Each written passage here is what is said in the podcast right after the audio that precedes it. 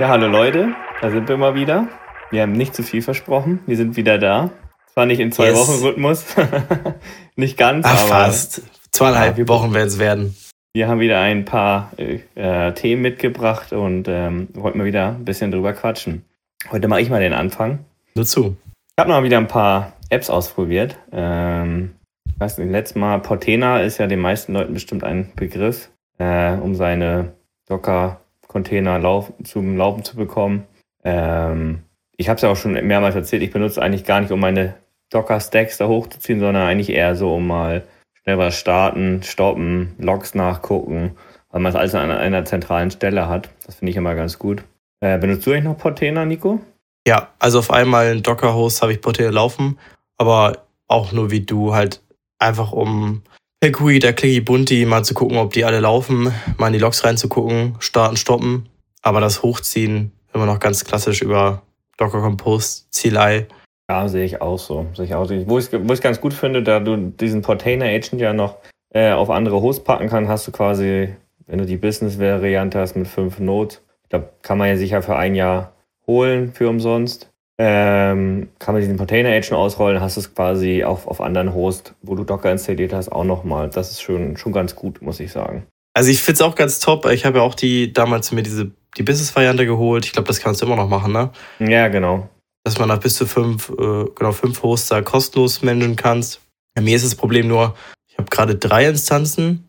Zwei habe ich auch verbunden. Aber jetzt bin ich bitte überlegen, wie ich das bei der dritten mache. Die einen, die beiden sind nämlich, äh, die verbunden sind, lokal. Die dritte ist in der Cloud. Und dann müsste ich jetzt ja wahrscheinlich irgendwie einen Tunnel machen, sagtest du ja auch schon, per Tailscale zum Beispiel. Das wäre die einfachste Variante. Das würde ich, das ist zum Beispiel so ein Sneak Peek für nächstes Mal.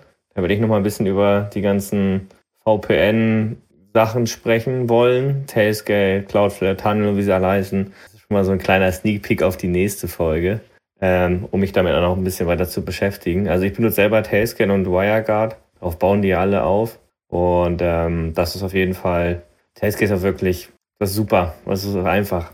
Aber ich will auch nicht zu viel versprechen. Aber wir sind vom Thema. Also Portena benutzen wir beide und da gibt es halt noch was anderes von den Uptime Kuma Macher.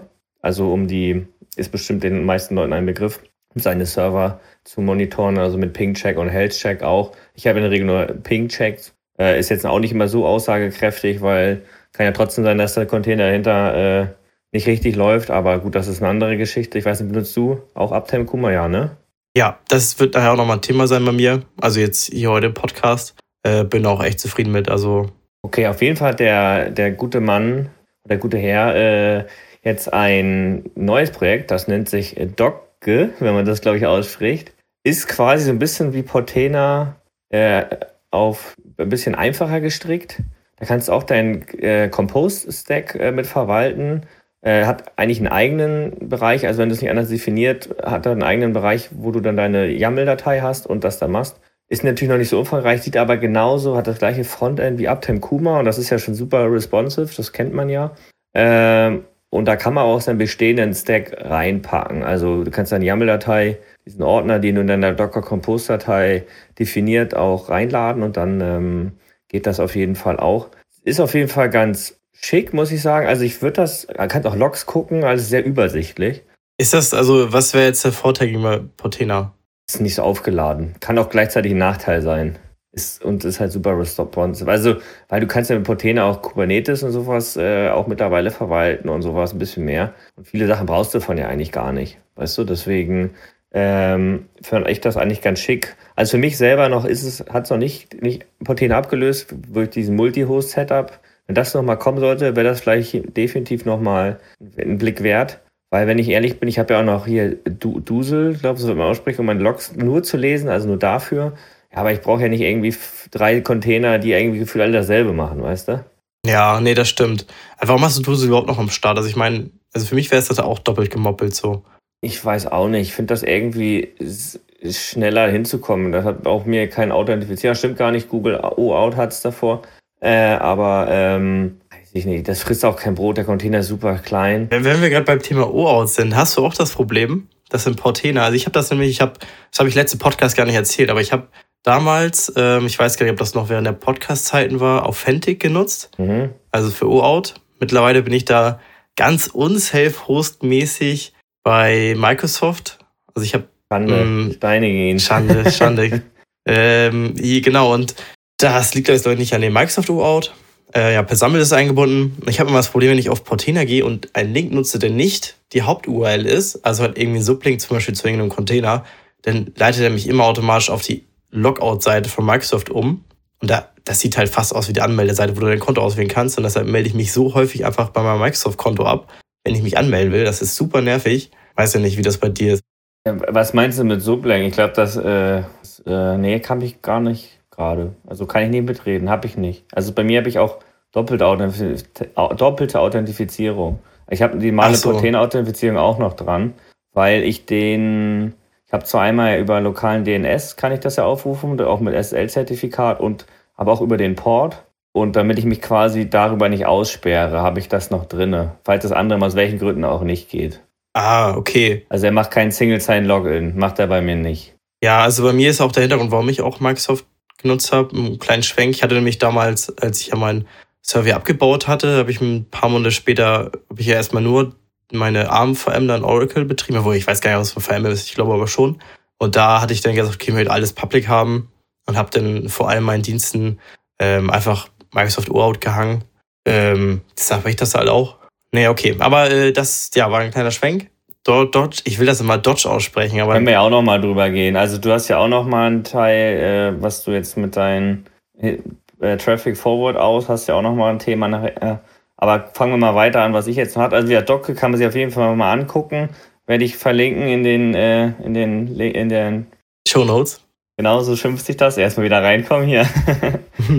Was ich letztes Mal noch gesehen habe, auch, äh, ich hatte ja damals äh, Gotify benutzt, immer als E-Mail-Alternative, weil ich das immer ganz sexy fand, wirklich ein äh, Benachrichtigungssystem zu haben, was per Webhook äh, zum Beispiel ansprechbar ist, wo, was wirklich nur dafür da ist. Äh, früher wurden halt immer mehr Apps, die das ähm, benutzen konnten.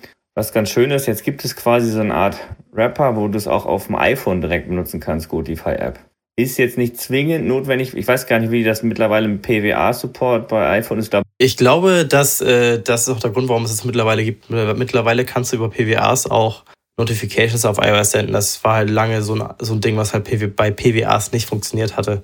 Ich denke mal, dadurch wird das durch Gotify jetzt auch zustande gekommen sein. Also das ist nicht, das ist, du nutzt quasi die Gotify-App und dann wird das irgendwie über so ein Rapper geschickt. Also das hatte ich letztes Mal gesehen. Ich habe selbst, weil ich kein iPhone habe, nicht ausprobiert, nur den, das GitHub-Archiv, Video dazu gesehen. Das sah ganz vielversprechend aus. Also für andere, für Leute, die das vielleicht mal interessiert, Gotify, Notification-Möglichkeit, fand ich immer sehr schick. Besser immer noch als E-Mails, muss ich sagen. Aber wenn du so halt wieder einen Dienst hast, wo das nicht geht, hängst du da wieder, ne? Also gut, das stimmt. Web, Webhook können sie in der Regel ja alle mittlerweile. Ja, also ich bin, bin bei Notification mittlerweile zweigleisig unterwegs. Also bei den meisten Sachen bin ich eigentlich auf E-Mail mittlerweile, weil ich das irgendwie so universell finde. Aber zum Beispiel für den ganzen A-Stack, nenne ich ihn jetzt mal, kann ich auf jeden Fall Lunacy empfehlen. Ähm, die meisten Applikationen, die man so verwendet, können darüber dann auch Notifications senden. Das funktioniert echt super. Auch super easy Setup. Allgemein Webhook ist immer noch mal einfacher als jetzt E-Mail. Ja, wenn du jetzt nicht was Großes da hast, irgendwie dann so für das Basic, Hallo ist okay, da ist auf jeden Fall Webhook relativ easy, ne? Ja, auf jeden Fall. Also ähm, E-Mail fand ich immer ganz schön, weil es halt irgendwie, ja, wie gesagt, so universell ist und aber Webhook ist halt dann irgendwie auch ganz schön. Äh, Werde ich mir auf jeden Fall ja nochmal anschauen, Gootify fürs iPhone. Also iGootify heißt das, das ist so ein Rapper. Ich will es verlinken, dann kannst du es schickst du dann auch nochmal äh, und guckt euch das dann gerne mal an. Sehr schön. Und dann habe ich noch was, das habe ich damals schon mal gehabt. Ich muss es aber wieder pitchen hier. Paperless. Paperless Nginx. Ne, Nginx heißt ja gar nicht. Next Generation, glaube ich. NGX heißt es, ne? Mhm. Ähm, also ich sage, Jungs und Mädels, schmeißt euer Papier weg und skate das ein. das ist auch so ein Thema. Ne? Also ich, du hast das ja jetzt auch bei deinem Kollegen eingesetzt? Vielleicht spoilere ich gerade ja, ein bisschen. Darauf wollte ich jetzt hinaus, genau. Also für die Leute, die es nicht ist, ist ne, ich erzähle mal ganz kurz, ähm, was es ist. Also Paperless, für die das noch nicht gehört haben, ist ein Programm, womit man, also man scannt seine Dokumente ein und kann dann ähm, so Text, äh, Text zuweisen den Dingern und da wird gleich OCR gemacht, also sprich, der wird ne, das Dokument wird durchsuchbar gemacht mit Volltextsuche später und es Programm lernt dann halt auch anhand. Wenn du jedes Mal deine Lohnbescheinigung reinmachst, dann weißt du ja immer, oh, Korrespondent, Firma XY und dann hast du da eigentlich in der Regel nichts mehr mit zu tun. Und was noch ganz charmant ist, du kannst festlegen, das war mir halt wichtig, wenn das System irgendwann nicht mehr weiterentwickelt wird, dass du quasi deine Dokumente in diesem Ordnerformat, je nachdem, wie du es vorher festgelegt hast, kannst du aber nachträglich immer noch ändern. Also zum Beispiel, du willst es nach Korrespondent Ja und äh, Artis-Dokument äh, ähm, exportieren, hast du dann quasi das dann auch noch als Ordnerstruktur. Klar geht dir das OCR dann ein wenig flöten, weil es dann alles nicht mehr hast, aber da ist zumindest die Dokumente immer noch so da. Das ist natürlich auch wichtig. Und ich habe jetzt bei meinem Kumpel, der hatte, ich habe den, der hat jetzt sein Büro gerade bei sich zu Hause eingerichtet. Ähm, und dann wollte er seine Dokumente auch einscannen, habe ich ihm das auch nochmal erklärt, habe ihn jetzt auch auf seinem Server, also da laufen auch Sachen von mir raus, wir teilen uns den quasi. Bei ihm war ich mache da meine, spiegel meine Backups darüber. Ähm, hat er jetzt angefangen, seine Dokumente einzuscannen und ist sehr super begeistert davon. Habe ich Nico das wieder erzählt und der erzählt mir auch schon seit zwei Jahren, aber er macht es halt nicht. das wollte ich erzählen. Also das Dokumente-Thema ist ja auch so ein Ding. Ich hatte Paperless, also das nicht äh, NGX, sondern das Original auch mal aufgesetzt gehabt paar Sachen immer hochgeladen, aber war halt immer nie bereit, die ganzen Staffel hochzuladen. Aber ich habe mir wieder vorgenommen, es irgendwann mal zu tun. Aber ich bin da auch ehrlich, ich habe es die letzten drei Jahre nicht gemacht. Von daher werde ich es wahrscheinlich auch erstmal nicht machen. Mittlerweile ist es aber auch, also da ist mein Dokumentordner auch einigermaßen sortiert. Ähm, und ich habe ganz viel Zeug rausgeschmissen, was irgendwie doppelt war. Da ist im Moment auch gar nicht so der Drang da, weil einfach Briefe auch gar nicht mal reinkommen. Ja, ja, es geht ja, habt ihr ja schon erzählt, es geht ja nicht nur um die, die jetzt nur reinkommen, das stimmt, das wird immer weniger, ein Glück, weil man viel digital bekommt, äh, aber für die bestehenden und das, ja, Nico ist natürlich, du bist natürlich ein bisschen jünger als ich, ich habe natürlich auch noch ein, mein Kumpel, der hat jetzt noch ein Haus und da ist natürlich noch viel mehr und vermietet auch noch, der hat natürlich viel, viel mit Dokumente und da macht es ja natürlich super Sinn, das ähm, einzuscannen und er meint, das ist halt, das ist ein super Gefühl, wenn du mit der Volltextsuche irgendwas suchst und du findest es das auf Anhieb wenn du deinen Ordner jetzt nicht ordentlich sortiert hast, dann suchst du da erstmal dumm und dämlich. Das stimmt. Ähm, also ich bin immer noch super begeistert. Auch ich brauche es jetzt auch nicht häufig. Manchmal brauche ich vielleicht das nur einmal im Monat, wenn es hochkommt. Manchmal nur alle zwei, drei Monate einmal. Aber wenn es dann mal benutzt wird, ist es immer wieder super zufriedenstellend. Und ja, gibt auch Apps, wo du es direkt hochladen kannst. Und das ist super, super entspannt. Das Einzige, was man halt braucht, ist einen guten, initial zumindest mal ein guter Scanner, um die Sachen einmal wegzuscannen. Und dann kann man in der Regel auch später alles mit Handy nochmal einscannen. Vorausgesetzt, die Linse stimmt, ne, Nico? ja, das war bei dir so ein Thema. Ähm, mittlerweile sind die Handys ja alle so weit, dass sie immer mehr Licht in ihre Sensoren lassen wollen und dann das Objektiv. Da gibt es ja diese F-Stops. Müsst ihr sich wahrscheinlich separat mal einlesen, aber auf jeden Fall, je niedriger des, äh, der ist, desto besser, also desto mehr ähm, unschärfer ist auch im Hintergrund. Mittlerweile ist ja so bei vielen Handys, wenn du selbst irgendwie ein Porträt machst auf geringerer Entfernung brauchst du immer gar nicht mal dieses künstliche, ähm, diese künstliche Unschärfe-Effekte im Hintergrund, sondern hast halt äh, dadurch, dass sie halt so, ein, so eine geringe Blende haben, oder ich glaube, das heißt sogar offene Blende, ähm, hast du ähm, da so schon so einen ähm, Unschärfe-Effekt hinter. Der Nachteil dabei ist, je offener die Blende ist, also weiß ich, früher war es immer so F2.2, mittlerweile die bei F1.4, desto mehr Unschärfe hast du zum Beispiel auch so am Rand. Am Rand ist das Problem. Ich sehe das extrem bei meinem Pixel 7. Ich habe es jetzt mit einer anderen App nochmal. Ich benutze jetzt ClearScan. Vor sonst immer SwiftScan hieß es, glaube ich, äh, benutzt. Und man kann natürlich mit Software viel rausrechnen, aber man merkt halt schon, dass es zum Rendern, Rendern hin wirklich super unscharf wird. Und das dann irgendwie nicht so geil. Also, ja. Genau, also was, ich glaube, tatsächlich das Beste wäre wahrscheinlich einfach die Kamera weiter wegzuhalten und gegebenenfalls ein bisschen Zoom. Ja, das kann sein. Ein Zweifach-Zoom oder sowas, das zu machen. So nimmt meine Freundin mittlerweile ihre ganzen Essensfotos immer auf. Weil damit das nicht so unscharf wird. ja, nee, das stimmt. Aber wie gesagt, nochmal Paperless kann ich nur empfehlen und ähm, äh, das läuft auch im Raspberry Pi, wenn man das möchte, wie OCR. Das dauert vielleicht ein bisschen länger, aber sonst läuft ein Webserver drauf und ein bisschen. Also das läuft auf jeden Fall. Ist ein super Teil. Kann ich nur jedem empfehlen. Aber beachtet immer an Backups denken, ne? Also gerade wenn man so viel tausend Dokumente drin hat, immer dafür sorgen, dass man auch wieder rankommt, ne? Sonst ist das weg, weil man mistet in der Regel auch sofort aus. Ich mache das zum Beispiel so, irgendwie so einmal Rechnungen, die scanne ich kurz mit dem Handy weg und dann ähm, schmeiße ich die weg, ne? So, so Versicherungspolicen, die behalte ich natürlich dann im Original nochmal. Aber alles andere, wo ich das denke, ja, das ist so ein einmaliges Ding, Beitragserhöhung, ja, habe ich weggescannt, ciao, weg damit. Also es macht auf jeden Fall Sinn. Würde ich sonst erstmal zu meinem Thema überschwenken? Ja, sehr gerne, sehr gerne. Genau, und zwar einmal geht es um das Thema Zigbee. Bin mittlerweile ja wieder relativ viel im Smart Home am Machen und mein Protokoll der Wahl ist halt Zigbee. Thread und Meta und sowas alles ist ja noch nicht ganz so verbreitet. Ähm, ja, mit Zigbee bin ich eigentlich auch ganz zufrieden, aber jetzt hatte ich letztens in mir Situation, äh, wo ich da plötzlich Probleme bekommen habe, wo ich mir erst so ein bisschen so Head-Scratching hatte, was da jetzt los war. Ähm, und zwar haben plötzlich meine Lampen alle nicht mehr richtig geschaltet. Oder zum Beispiel mit einem riesigen Delay oder auch gar nicht, brauchten dann ein, zwei Versuche mehr. Ich habe mal überlegt die ganze Zeit, woran liegt das? Einmal mal stumpf Home Assistant mal wieder geupdatet. Da bin ich immer relativ weit hinterher, weil das einfach gefühlt so viele Updates ähm, da sind, die immer rauskommen. Macht das jede, jede Woche, mindestens zweimal. ja, das Ding ist halt, bei mir läuft ähm, Home Assistant auch ein paar und da dauert das halt echt lange, ne? Das äh, ist immer so ein Ding, aber gut, darum geht's nicht. Ähm, hat alles nichts gebracht. Und dann bin ich immer auf die Idee gekommen, hm, Nico, du hast doch mal deinen äh, Fritzbox-Repeater umgestellt. Und der war dann nämlich tatsächlich irgendwie einen halben Meter unter meinem ähm, Kombi-Stick, also meinem Zigbee-Stick. Ja, und das macht halt einfach Sinn, dass dann auch Interferenzen kommen, weil Zigbee läuft ja auf dem gleichen Frequenzband wie, wie, wie Wi-Fi. 2,4 Gigahertz, ja, läuft auf dem gleichen. Mhm. Genau, und dann, jetzt habe ich den erstmal meinen ganzen Pi unter einen Küchentisch gelegt mit ähm, Antenne und sowas, also hier Kombi-Stick, relativ weit weg vom Router und vom Repeater. Habe ich eine Frage an dich. Ja. Hast du deinen Kombi-Stick direkt am Pi dran oder hast du mit Verlängerung? Nee, mit Verlängerung. Also das ist nämlich auch nochmal ein guter Tipp, das wird auch immer überall empfohlen.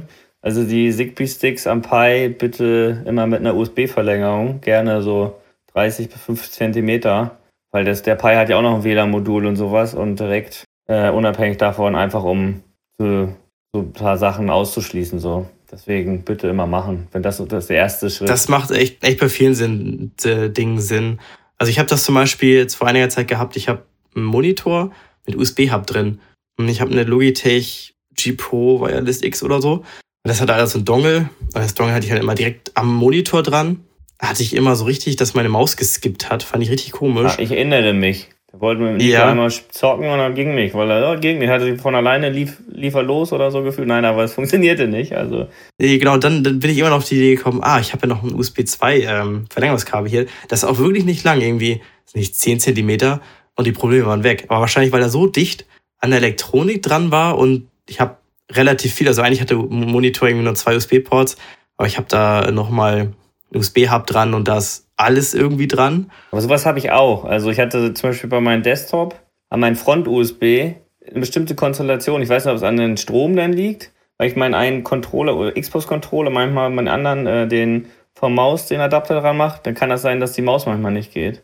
Aber so Front-USB ist eh immer so wild. Da habe ich früher immer schon mal Probleme gehabt, egal bei welchem PC. Na gut, wir schweifen ab. ja, also auf jeden Fall da, so Interferenzen sind ja immer auf jeden Fall ein Ding, was man im Hintergrund verhalten sollte. Ja, und jetzt mittlerweile steht der, ähm, das Ding erstmal unter dem Küchentisch. Das funktioniert auch echt top. Ist nicht ob die, die optimale Position, wenn man das aus dem Wohnzimmer doch irgendwie schon sieht. Äh, muss ich dann mal was anderes überlegen. Ähm, nee, genau, das auf jeden Fall als kleiner Fun Fact oder Tipp. Da habe ich nochmal eine Frage wegen deiner Zigbee-Problem. Äh, du hattest, äh, ich glaube, mir nur persönlich gesagt, deine, du hattest dir mal Bewegungsmelder bei AliExpress geholt. Was machen die? Sind die mittlerweile wieder, gehen die jetzt wieder oder sind die einfach kaputt, weil schlecht? Ja, das war ein Ding. Äh, ich hatte mir bei AliExpress ähm, Bewegungsmelder gekauft, also keine Tuya, aber halt auch mit Zigbee und so.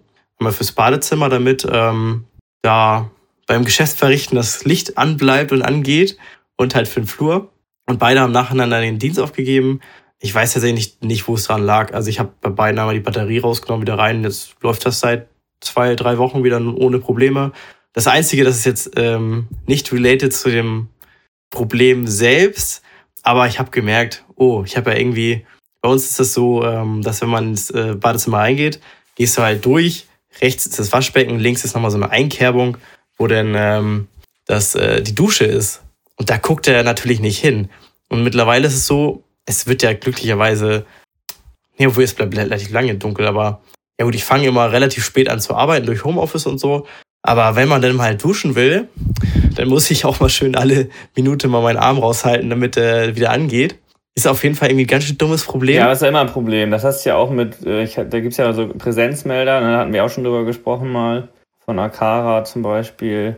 Die sind natürlich aber, die brauchen in der Regel mal Strom und da muss man natürlich auch gucken, ne? Mhm. Oder du vermachst es zum Beispiel als kleiner Tipp, Luftfeuchtigkeit, also Sensor. Wenn die Dusche geht der ja hoch. Dann weißt kannst du ja eine Abhängigkeit im Home Assistant bauen. Wenn Luftfeuchtigkeit über den Wert, dann macht Licht auf jeden Fall nicht aus. So ein kleiner Tipp. Ja, das hatte ich auch überlegt. Ich habe da auch einen, aber ich denke so an den Sommer, wenn ich da gucke. also die Werte schweifen halt so krass ab mit Außenwetter und sowas.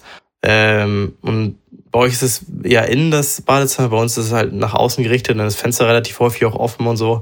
Das heißt, die Luftfeuchtigkeit, die schwankt halt relativ stark. Ja, aber wenn du duschst, geht die ja relativ, je nachdem, man den, dann geht die ja schnell mal auf 70 Prozent oder so. Ja, ich, ich müsste dann, dann halt irgendwie eine, eine Berechnung machen in Home Assistant, so eine relative Sachmotto. Wenn das innerhalb von, keine Ahnung, zwei Minuten halt richtig durchsteigt, dann soll er es anlassen.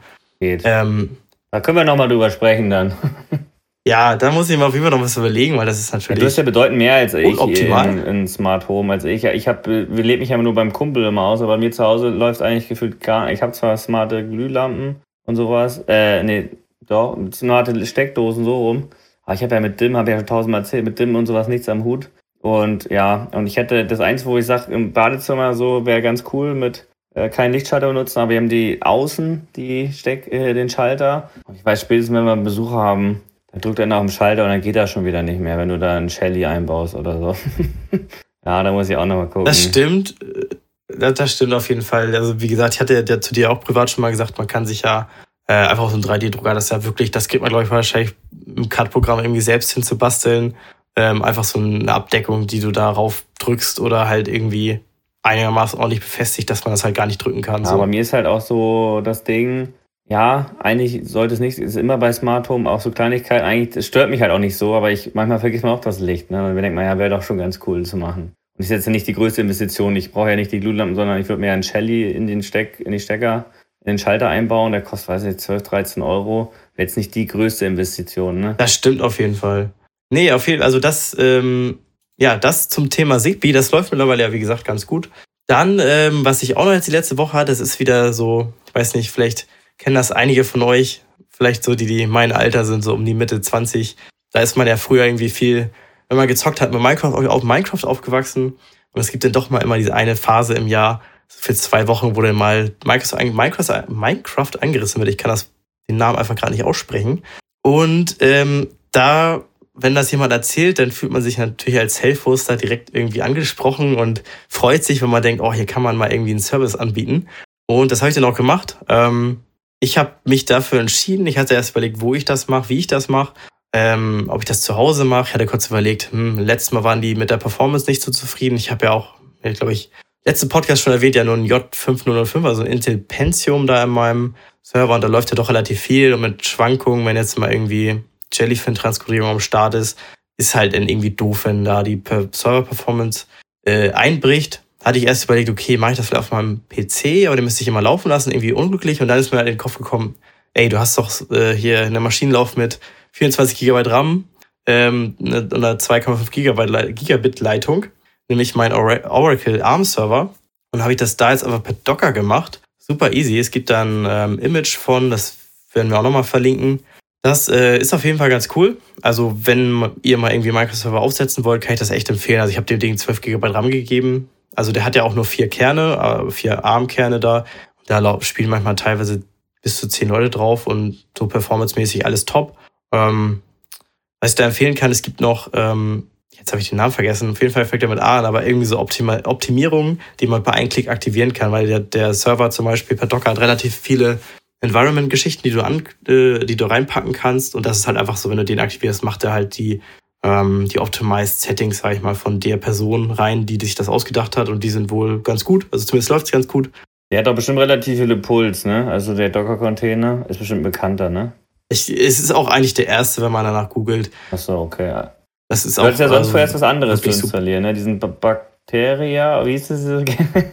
ich hatte erst überlegt, ob ich Petra Zyl oder sowas. Ich glaube, das soll ein Dino sein, aber hört sich. Ach so, genau, das gibt's ja auch noch. Gibt's irgendwas mit B gibt's auch noch hört sich irgendwie an wie so ein Arzneimittel. Das ist halt so ein ganzer Game Server Manager, hatte ich erst überlegt.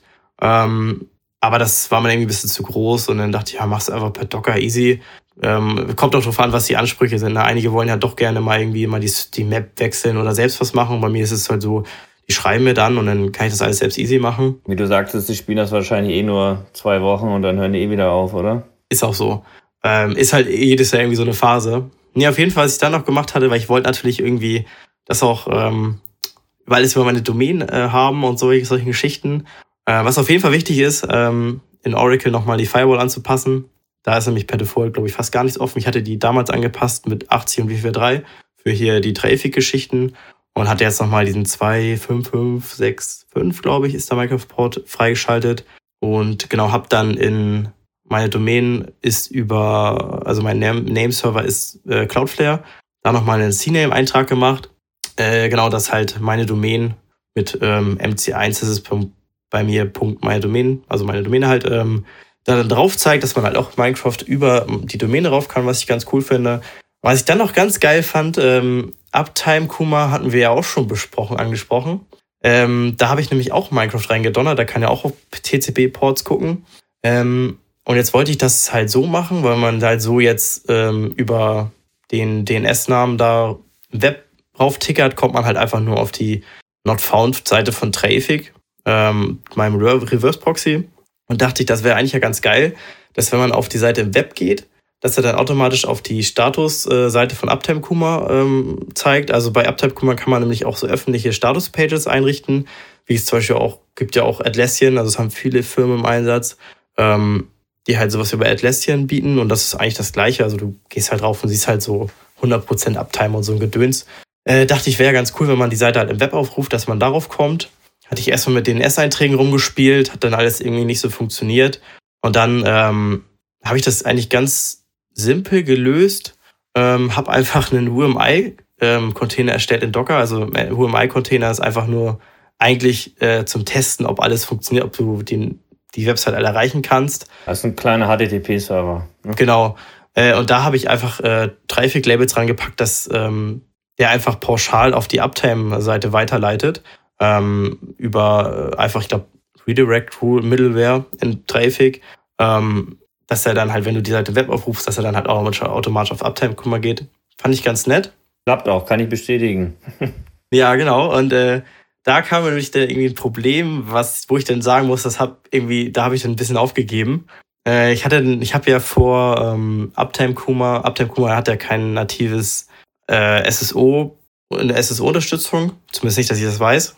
Und da habe ich dann damals über eine Middleware, Traffic Forward Out heißt die, das so eingerichtet, dass bevor man auf Uptime Kuma kommt, wird man auf Microsoft weitergeleitet, auf die Login-Seite äh, von meinem, meinem Tenant und wird danach halt auf die Seite weitergeleitet. War natürlich ein Problem, weil das dann natürlich alle, auch alle Subpages ähm, betrifft. Das heißt, wenn man dann auf die Statusseite gegangen wäre, wäre man halt dann bei Microsoft gelandet. Und eigentlich kannst du über die Regeln in Traffic halt auch so Exclusions machen und alles. Habe ich ein paar Methoden probiert. Einmal über Traffic selbst und dann über die Middleware. Alles nicht geklappt. Und da ist es eine der wenigen Applikationen, wo ich dann doch ähm, ORAUT ausgeschaltet habe, aber dafür den MFA eingerichtet habe. Ja, muss ich mir vielleicht nochmal ransetzen. Wäre natürlich cool, wenn das halt so die Idee wäre dann halt gewesen, dass man sagt, okay, wenn ich auf Uptime gehe auf meine Instanz, dass dann halt Microsoft die Authentication kommt, außer du gehst halt auf uptime.meinedomain.de slash Status, dass halt mit dieser Subpage da halt kein URL vor ist. Hat halt leider nicht funktioniert. Das geht auf jeden Fall, aber das glaube ich nicht so easy. Also ich habe ja den gleichen Container, dieser Traffic Forward aus ist ein Container, der läuft. Und dann äh, kannst du ja mit genau Traffic, Traffic diese Middlewares machen. Äh, ich habe da auch ein bisschen schon was mal rumgebastelt, sonst müssen wir es sonst auch mal angucken. Wenn wir es natürlich rausfinden, wenn wir es natürlich gerne mal beim Podcast besprechen und ja. auch gerne mal ein Code-Snippet oder so zur Verfügung stellen. Ich merke schon, wir brauchen GitHub, äh, wir brauchen GitHub-Repo. Äh, ja, ich hatte ja sogar schon mal damals ein Skript bei GitHub gepostet. Das hatte ich sogar im, Pace, äh, im Podcast erwähnt. Da ging es um die Ansible-Geschichte, um Maschinen zu updaten in Proxmox, glaube ich. Hm. Ähm, aber es wird halt auch vollkommen outdated, also bloß nicht irgendwie auf die Idee kommen, das zu nutzen. ähm, ja, nee, auf jeden Fall das dazu. Da muss ich dann mal sagen, okay, hat jetzt irgendwie nicht geklappt, was ich davor hatte. Passiert halt auch mal. Ähm, ja, ähm, dann hatte ich noch eine andere Idee. Wir hatten ja letzten Podcast mal über Image gesprochen, oder Image wird das, glaube ich, ausgesprochen, weil es. Ja, Image hat äh, der Alex Tran, Tran, Tran, der, Her der Hersteller, würde ich sagen, der Entwickler, er ist ja der Haupt, Ent, äh, Hauptentwickler, äh, gesagt. Ich glaube, das wird Image ausgesprochen. Macht auch eigentlich Sinn im Kontext so. Ähm, nee, genau, das äh, wollte ich nämlich auch mal aufsetzen, Ähm, hat bis jetzt noch nicht geklappt. Ich habe es gestern probiert und dann, ja, hat irgendwie nicht geklappt. Heute dann keine Zeit mehr dazu gehabt. Aber was ich dann vorher mal machen wollte, ähm, ich habe ja relativ häufig zwischen Android und iOS gewechselt. Das Thema hatten wir im letzten Podcast auch ein bisschen angeschnitten. Äh, und wollte dann halt einmal jetzt sagen, okay, ich hole nochmal alle Fotos bei Google Tagout raus, weil ich jetzt mein Google-Abo zum Beispiel gekündigt habe. Das heißt, ich weiß gar nicht, wie lange die Bilder überhaupt drin bleiben. Zumindest neue kann ich nicht mehr hochladen. Und das ist ja so, also ich weiß nicht, bei mir klappt das halt gar nicht. Also wer es nicht kennt, Google Takeout, ich glaube, das müssen sie aus EU-Recht jetzt irgendwie machen, bin ich der Meinung. Das ist eigentlich dafür da, dass du halt alle deine Daten runterladen kannst. Es geht jetzt nicht nur um Bilder von Google Fotos, sondern halt auch ähm alles, alles, was mit Google-Diensten zu tun hat. Standardverläufe, Safe Games früher aus Stadia, alles. Alles, genau. Kannst ja mittlerweile, wenn du den Takeout machst, kannst du, glaube ich, mittlerweile von über 50 Applikationen auswählen, was du runterladen möchtest. Genau, und ähm, das, das ist halt bei mir einfach komplett grotzig bisher. Äh, du kannst nämlich zum Beispiel auswählen, wie groß die einzelnen Dateien sein sollen. Also ich habe jetzt zum Beispiel 20, 200 Gigabyte Fotos, habe eigentlich ausgewählt, er soll die in 50 Gigabyte Chunks machen. Also dass ich halt dann im Optimalfall 4 50 Gigabyte Files runterlade. Hat er nicht gemacht, dann hat er mir einfach 91 2 Gigabyte Files runtergeladen. Dachte ich mir heute, okay, ich lade die alle nacheinander runter, immer im 20er Pack, sag ich mal so. Und selbst da irgendwann, keine Ahnung, bricht er ab, weil er sagt, Authentifizierung erneut erforderlich, dann musst du hingehen, nicht nochmal authentifizieren. Das ist nämlich auch das Ding, du kannst dir die Links nicht einfach schnappen und jetzt zum Beispiel in den J-Downloader hauen, geht nicht. Ähm, andere Möglichkeit ist zum Beispiel, du kannst den Export zum Beispiel direkt zu OneDrive oder Google Drive oder Box und solche Geschichten auch machen. In meinem Fall wäre es jetzt OneDrive. Das geht? Das geht direkt nativ, sollte funktionieren. Also, also gibt es da einen Button? Ich habe da nie drauf geachtet. Ich habe letztes Mal ein Takeout gemacht, aber ja. das jetzt, ich weiß gar nicht mehr, was das war. Aber habe ich nie darauf geachtet. Also, okay. Da gibt es auf jeden Fall einen Knopf, dann meldest du dich halt zum Beispiel in meinem Fall OneDrive dann mit dem Konto an ähm, und dann soll das da hochladen. Beim ersten Mal hat es nicht funktioniert. Ich jetzt ist gestern nochmal, nee, vor zwei Stunden gestartet. Hoffentlich funktioniert es jetzt, weil das ist halt sonst richtig bescheuert. Da muss ich, keine Ahnung, 91 Files einzeln runterladen. Äh, nee, weil ich dann auch plane, das zumindest einmal aufzusetzen und zu testen. Ähm, kann nur Gutes berichten. Also ich bin sehr begeistert davon gab es wieder neue Versionen, Breaking Changes. Da muss man ein bisschen drauf achten, aber sonst äh, super zufrieden, hat sich super entwickelt. Habe ich ja letztes Mal schon gesagt. Ja, also was, ich würde das halt nicht da nicht also als Einzellösung drauf gehen. Ich bin mittlerweile so viel hin und her gewechselt, habe mittlerweile auch von so vielen Fotos die Metadaten verloren. Das heißt, jedes Mal, wenn ich einen Import mache, sind irgendwie 2000 Fotos einfach auf ein Datum datiert, weil halt der, ähm, die keine Metadaten mehr haben. Das nervt dann halt irgendwie doch irgendwann schon krass. Das ist nämlich auch ein Ding, was ich versucht habe, versucht werde zu fixen. Da habe ich sogar, glaube ich, noch was. Ich hatte nämlich das gleiche, den Fall für damals WhatsApp-Fotos.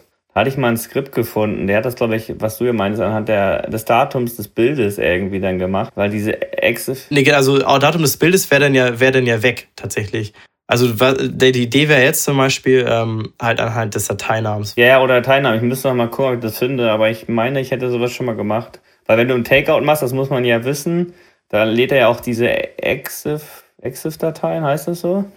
Ja. Da, wo die ganzen Standorte und so, also die also Meta-Informationen drinne stehen, mit runter. Da müssten sie ja eigentlich richtig sein, außer sie sind da schon falsch. Dann ja, müsste man nochmal gucken. Genau, also das, das, äh, da gibt es nämlich auch ein Skript, dass die einmal aufräumen, die ganzen Dateien. Also die, die sind auch alle in einzelnen Unterordnern mit irgendwie dann halt einem Metadaten-File dahinter, daneben dass er die einmal nochmal glatt zieht und dann gibt es auch noch ein Skript, das hast du mir vorhin gezeigt, der die direkt in Image hochlädt und der findet auch den, zum Beispiel Duplikate ähm, und macht das mit den hier, wie nennt sich den dynamischen Fotos? Nee, diesen Videofotos bei iPhone zum Beispiel. Live-Fotos, oder? Live-Fotos, genau, macht er das alles von selbst. Also du musst nicht mal packen, wenn du es richtig, hatte ich ja gesagt, ne? also laut den, laut der Anleitung, also nennt sich Image-Go, äh, kannst, reicht es, wenn du auch die ZIP-Datei, ich weiß jetzt nicht wie viele, ich glaube, da war ja mit Sternchen bei mir wäre halt der Punkt jetzt, dass ich halt die einmal in Image haben wollen würde und dann nochmal in iCloud hochlade, äh, weil ich halt für mich sage, Image so als Backup ist sehr gut und schön,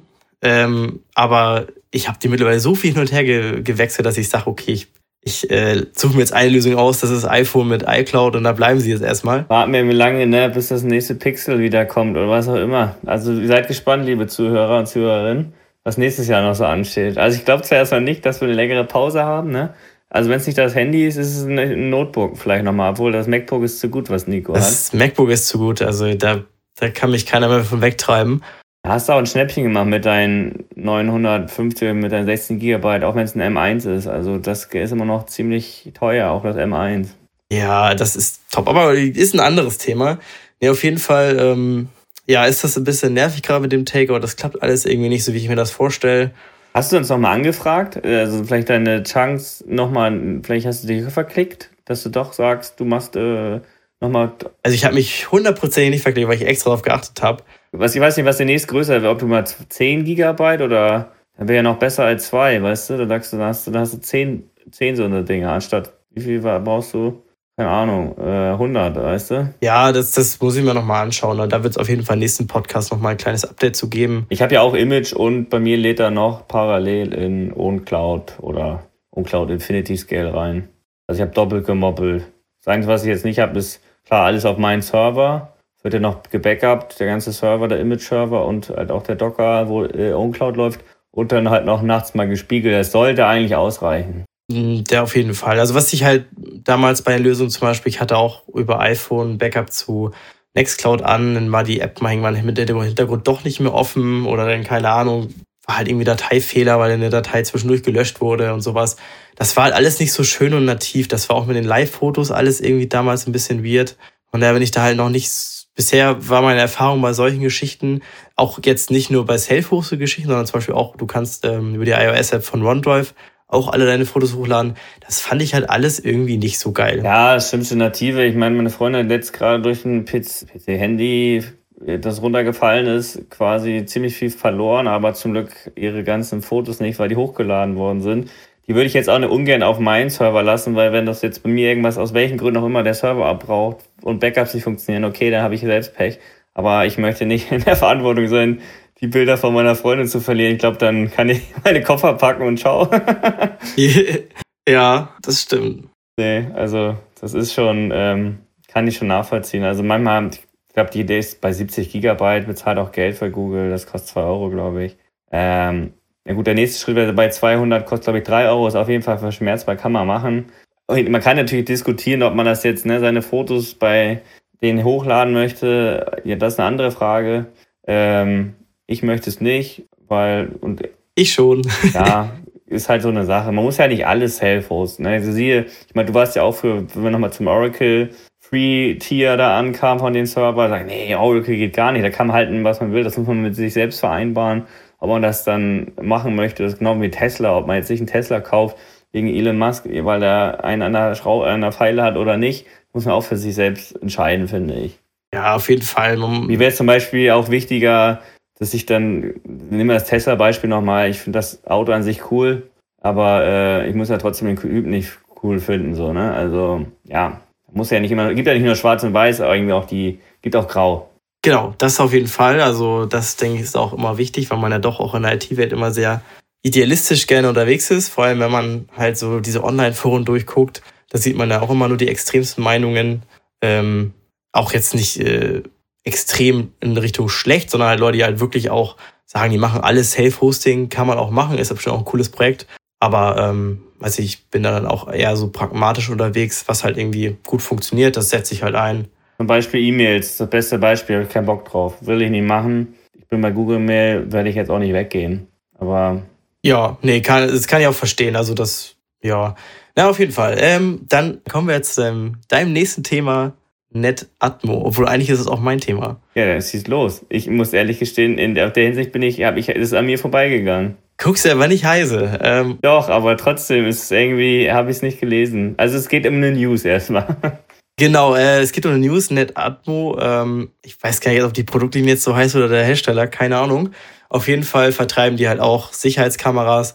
Und ich muss sagen, wenn man sich da mal irgendwie News anguckt, ähm, Ubiquity hatte das ja auch schon und irgendwie gefühlt ähm, so viele andere Dienste, ich glaube Google vielleicht sogar selbst, wenn ich jetzt keine Fake News verbreite. Ja, in den Ring-Kameras. Genau, da war es nämlich jetzt bei dem Fall speziell so, da war nämlich ähm, zwei Kameras haben die gleiche Identifikationsnummer bekommen und haben deshalb jeweils die Bilder von der anderen Familie gezeigt, die halt diese Kamera hatte. Ja, ja, ja. ja. Und das finde ich halt schon krass, weil das halt so häufig passiert. Ich denke mir, erst recht bei so einem Thema muss man doch echt, also Online-Security und so ist ja so ein Ding, was halt auch für viele Leute immer so abstrakt ist, vor allem wenn man halt nicht in der IT-Welt unterwegs ist. Aber sowas ist halt das beste Beispiel, wo halt jeder direkt sagt, oh nee, da habe ich keinen Bock, das will ich nicht. Weil das, das kann ja jeder verstehen. Auch wenn man nicht mit der IT-Welt vorbei ist, du kaufst eine Kamera, stellst sie hin, äh, keine Ahnung, irgendwo, selbst wenn es halt ein Wohnzimmer ist, weiß was ich, wo man halt irgendwie rumchillt und du weißt so, okay, da könnte ein Fehler drin sein, dass andere Leute das sehen können. Das, das ist halt irgendwie was äh, richtig Einfaches, was jeder versteht und nicht irgendwie Identifikationsdiebstahl Diebstahl oder keine Ahnung was. Und das finde ich halt krass, dass sie da einmal so verkacken. Was ich da, genau, weil du gerade im Wohnzimmer ansprichst, das wollte ich gerade sagen. Ich verstehe aber auch Leute nicht, die, die zum Beispiel in ihrem Wohnzimmer eine Kamera reinstellen. Also wenn ich da natürlich, keine Ahnung, einen Flügel habe, einen Wert von 10.000 Euro etc. oder im Schlafzimmer. Also klar, kann jeder machen, wie er möchte, aber ist für mich immer so ein bisschen komisch. Weil klar, wenn du jetzt an der Haustür irgendwie kleben hast, die Kamera, wo du dann vorne deine Haustür mit begutachten kannst oder in der Garage, ja, ist ja natürlich super kacke, wenn andere Leute da auf deinen, äh, da vielleicht raufgucken können. Also, ne, das ist Worst Case, sollte nicht machen, aber es gibt ja viel schlimmer. Stell dir mal vor, im Schlafzimmer guckt dir einer zu. Aus welchen Gründen du auch immer diese Kamera da haben möchtest. Ja, ne, also ich, ich wäre halt auch so, also für mich wäre so eine Sicherheitsüberwachungskamera wirklich halt nur draußen und wenn das drin wäre, irgendwie im Flur und dann halt so getimt per Automatisierung, dass es halt nur anspringt, wenn keiner zu Hause ist, wäre zum Beispiel interessant, wenn man mal irgendwie einen Hund zum Beispiel zu Hause lässt, um zu gucken, was der so macht. Und die dürfte keine Cloud-Variante haben. Also die muss weg davon. Also muss auf jeden Fall lokal laufen. Also dann, wie gesagt, VPN ist natürlich eine schön und gut, wenn du hier Reolink-Kameras, habe ich jetzt bei meinem Kumpel verbaut. Ich habe ihn da auch schon erzählt, ne, gibt eine Cloud-Variante, also dass die in der Cloud umgehen. Der benutzt auch immer die App obwohl das auch, äh, ja, aber gut, das sind die gucken jetzt nur nach draußen, ne? Also die Hauskamera, aber letzten Endes muss er es entscheiden. Ich kann ihn nur darauf hinweisen, wie es ist, ne? Aber letzten Endes muss jeder Person das für sich selbst entscheiden, ne? Aber ich persönlich würde dann halt auch ja. immer nur, wenn ich eine Kamera haben wollen würde, muss die über VPN nur erreichbar sein, wo ich nur rauf kann. Nur lokal, die darf nichts anderes. Ja, auf jeden Fall. Also was man vielleicht noch machen könnte, wäre hier Apple Secure Video, heißt das ja, glaube ich, oder iCloud Secure Video, weil das halt auch doch relativ sicher sein soll, aber äh, ich will halt auch so irgendwas self-hosted halten. Sagen doch alle, dass es secure ist. ja, ja. Warum, soll Apple, warum ist Apple da anders? Ja, der Track Record von Apple ist der Hinsicht, denke ich mal, besser. Aber gut, das ist ein anderes Thema. Auf jeden Fall self-hosted Sachen, die man da machen kann. Einmal zum Beispiel Shinobi. Oder, also was, hast du nicht auch sowas einmal eingesetzt? Oder zumindest ein Kollege von ich hab, dir? Also ich habe ja viele. Ich habe ja bei meinem Kollegen, der benutzt jetzt Frigate. Das ist, äh, ist halt wegen Objekterkennung, Personenerkennung, was ziemlich gut funktioniert. Äh, früher hast du immer so Cor Google Coral gehabt, das ist so ein USB Acceleration Kit, nenne ich es mal, wo du halt dieses Compute-mäßig für diese AI äh, Machine Learning Erkennung von Personen und so Objekt, äh, Objekterkennung, so heißt das, nutzen konntest. Die haben dann aber irgendwann auf OpenVino oder noch gesetzt. Das ist dann auf bei manchen Intel CPUs und GPUs beziehungsweise äh, drinne und das läuft jetzt ziemlich performant und ähm, ist auch ein Home Assistant drin und kann ich nur empfehlen. Es gibt ja auch eine andere, die Shinobi hatte ich mir auch mal angeguckt. Dann gibt es noch Motion Eye, das wird aber schon lange nicht mehr weiterentwickelt. Für Windows gibt es noch Blue Iris, das soll auch ziemlich gut sein, aber musst du viel bekaufen und brauchst eine Windows VM. Genau. Ja, und Shinobi war, sind, die waren alle ein bisschen, ja, also die waren schon sehr umfangreich, aber ja, aber auch nicht so schön zu konfigurieren. Und wie gesagt, die Objekterkennung mit diesem Frigate, das läuft perfekt. Also Hast du da irgendwie Hardware durchgereicht, damit das besser läuft oder alles über CPU? Nee, nee, ich hatte nur dieses, dieses, äh, ja, diese eine Grafikkarte, damit ich dieses OpenVino, wie das da heißt, benutzen kann, ja. Ach so, okay. Und das, das läuft schon auch, das ist ein, dein, dein ist noch deiner, dein i5 7400 T oder was das ist? Ja, 700 T, genau, ja. Ich glaube, ab der 6000er Serie können die das. Äh, und da, da sieht man auch, da gibt es im Frigate immer so einen Performance-Wert, wie viel Millisekunden Verzögerung hat er vor, sonst keine Ahnung, vom Raspberry Pi, ohne den irgendwie 200. Das ist nicht bei, bei 10 Millisekunden oder so, das ist ziemlich gut. Im Coral kriege ich auch nicht viel mehr, da kriege ich gleich 6 oder 7. Also das läuft sehr performant. Ja, das sind dann auch Werte, die, die halt auch, auch keinen Unterschied mehr machen. Nee, nee, also so. das ist dann wirklich, und das läuft ziemlich gut. Da wird, glaube ich, zwei Wochen aufgehoben und macht dann immer kleine Clips, sagt dann, wie viel Prozent ähm, Personen sind. Da kannst du auch sagen, bei Frigate zum Beispiel, was sollst du tracken? Autos, Tags, äh, Dogs. Äh, oder du kannst, glaube ich, sogar, ich weiß nicht, ich glaube, das weiß ich hundertprozentig, Nummern, Nummernerkennung, also Kennzeichenerkennung meine ich. Das weiß ich gar nicht, ob der das kann oder war das nur Blue Iris? Habe ich jetzt nicht mit beschäftigt. Du könntest nämlich mit, mit Kennzeichenerkennung natürlich auch, wenn du ein Hoftor hast, sowas auch machen. Ne? Also sagen wir, oh, da kommt mein Nummernschild, mach schon mal die Hoftür auf oder sowas, ne? Oder trigger da irgendwas mit. Da gibt es ja wieder unendlich viele Möglichkeiten. Ja, nee, das, das stimmt auf jeden Fall. Also Ja gut, kennst du ja keiner, würde ich mir jetzt halt schwierig vorstellen, wenn es regnet und so. Und ich weiß nicht, wie, also ich habe halt irgendwie Überwachungskamera immer noch so im Kopf verbunden mit richtig räudiger Bildqualität so. Nee, die, die, die, hat, die hat 4K mit 5 oder 8 Megapixel. Das sieht schon ziemlich gut aus. Hm, ja gut, dann. Also das ist, die geht auch billig. Also eine, diese Reolink-Kamera, unabhängig von Cloud, kriegst schon für 70, 80 Euro. Manchmal, ja. Also da, die haben wirklich gute, super Bildqualität. Okay, ja, dann geht das ja sogar noch. Ja.